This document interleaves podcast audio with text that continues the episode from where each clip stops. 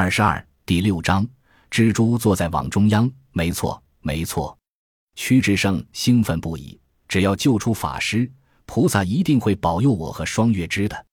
阿叔一脸不信，这理由也太荒诞了。但此时此刻，他也不愿多问，径直道：“朱总管，此时夜深，城门已关，我们如何出城？城外有警局，城内岂能没有？”朱贵似乎将一切都已考虑清楚。这王宫的地下便有警渠通往城外，只是有铁栅栏封着。老奴已派人将铁栅栏锯断，此时正在入口处接应。你们下了警渠，自然有人带你们出城。阿树默默地盯着朱贵，这老太监到底打的什么主意？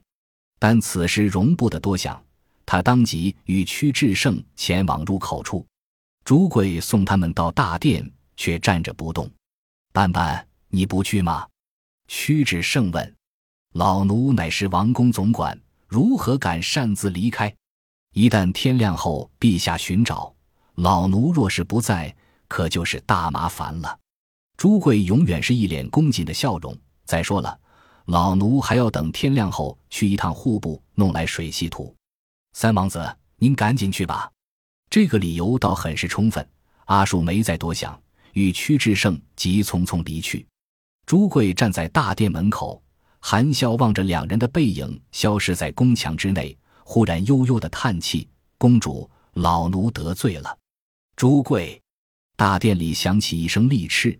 龙双月支穿着睡袍，从大殿的暗影处转出来，一脸寒气：“你究竟什么意思？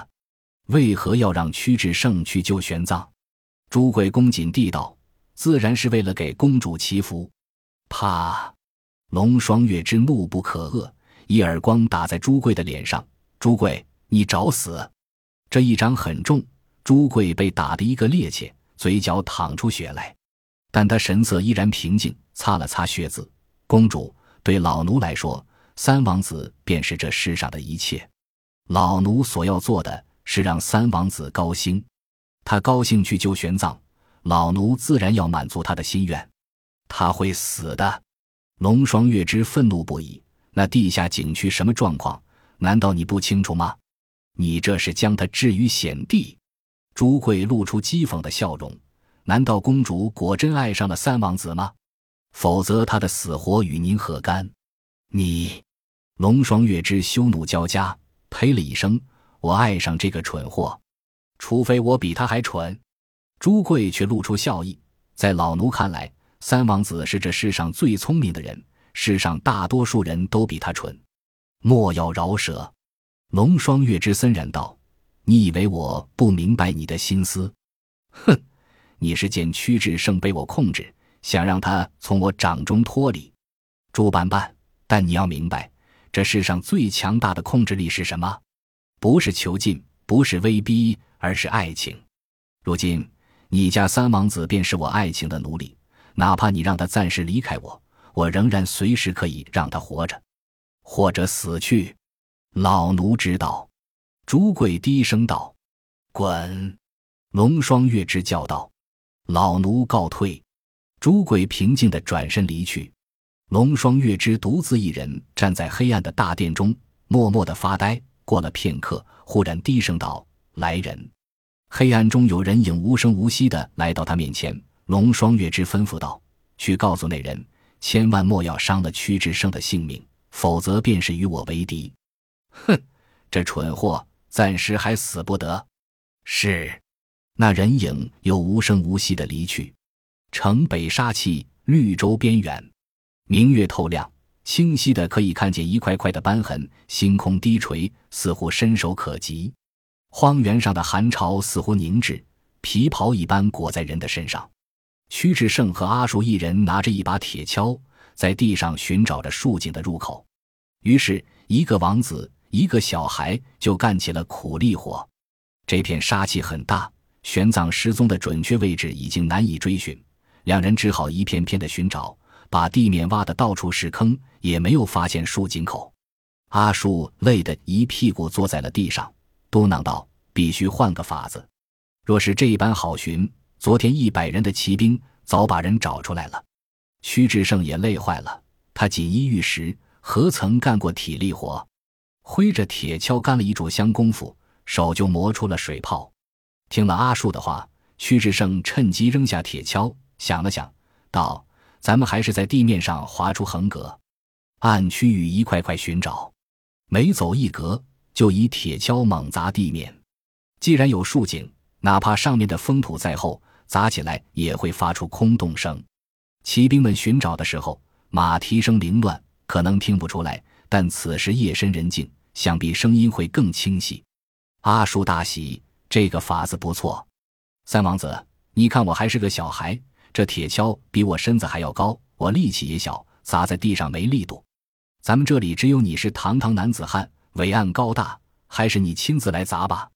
屈志胜哑然，但又知道阿树说的是实情，只好挥舞铁锹开始干活。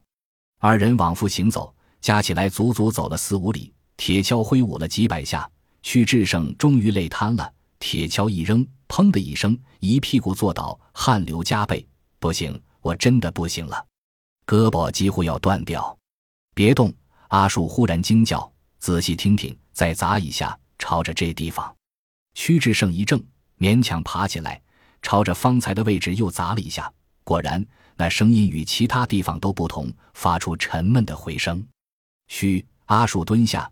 轻轻拨开周围的沙土，拿出一把小铲子，不停地挖，大约一尺多深后。咯的一声，小铲子碰上坚硬的岩石，二人心中一颤，都蹲了下去，一起开始挖。过了片刻，顺着坚硬的岩石清理出一个圆形区域，像是一个井盖。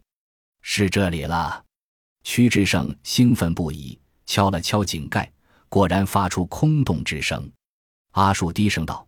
那女子既然是带着法师从这里下去的，井盖上有一尺多厚的沙土，那她必定不是陷落，而是先陷落，然后侧滑。只有如此，等法师掉下去之后，井盖升上来，才能与原来保持一般无二。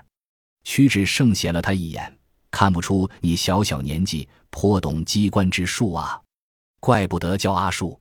阿树尴尬一笑，此树非彼树，阿树是我的汉文名字，可是。屈志成皱眉：“这井渠口为何要做成机关的模样？”阿叔道：“只怕是军事用途。若有大军围城，城内派出一支精锐，从这竖井口杀出来，岂非就到了敌军的背后？即便用来逃跑，也不能被敌人觉察到这里有暗区的竖井。”没错，屈志胜赞叹不已：“你小小年纪懂得可真多。来，咱们砸破井盖。”跳下去吧，阿树摇头，不行，底下井区纵横，咱们没有图纸，很容易迷失在暗区中。天色已经亮了，等朱贵送来图纸，咱们再下去。本集播放完毕，感谢您的收听，喜欢请订阅加关注，主页有更多精彩内容。